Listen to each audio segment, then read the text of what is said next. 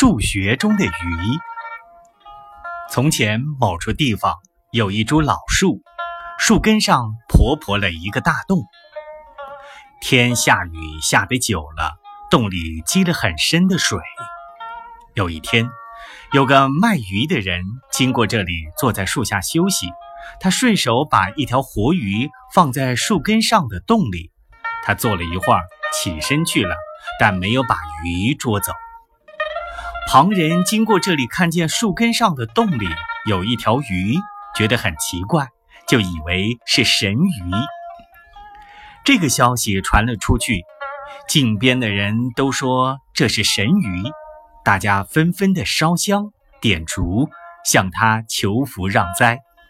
如此闹了好久，烧香的人越来越多。有一天，前次那个卖鱼的人又经过这里。他看见这种情形，觉得很奇怪，就向旁人去询问。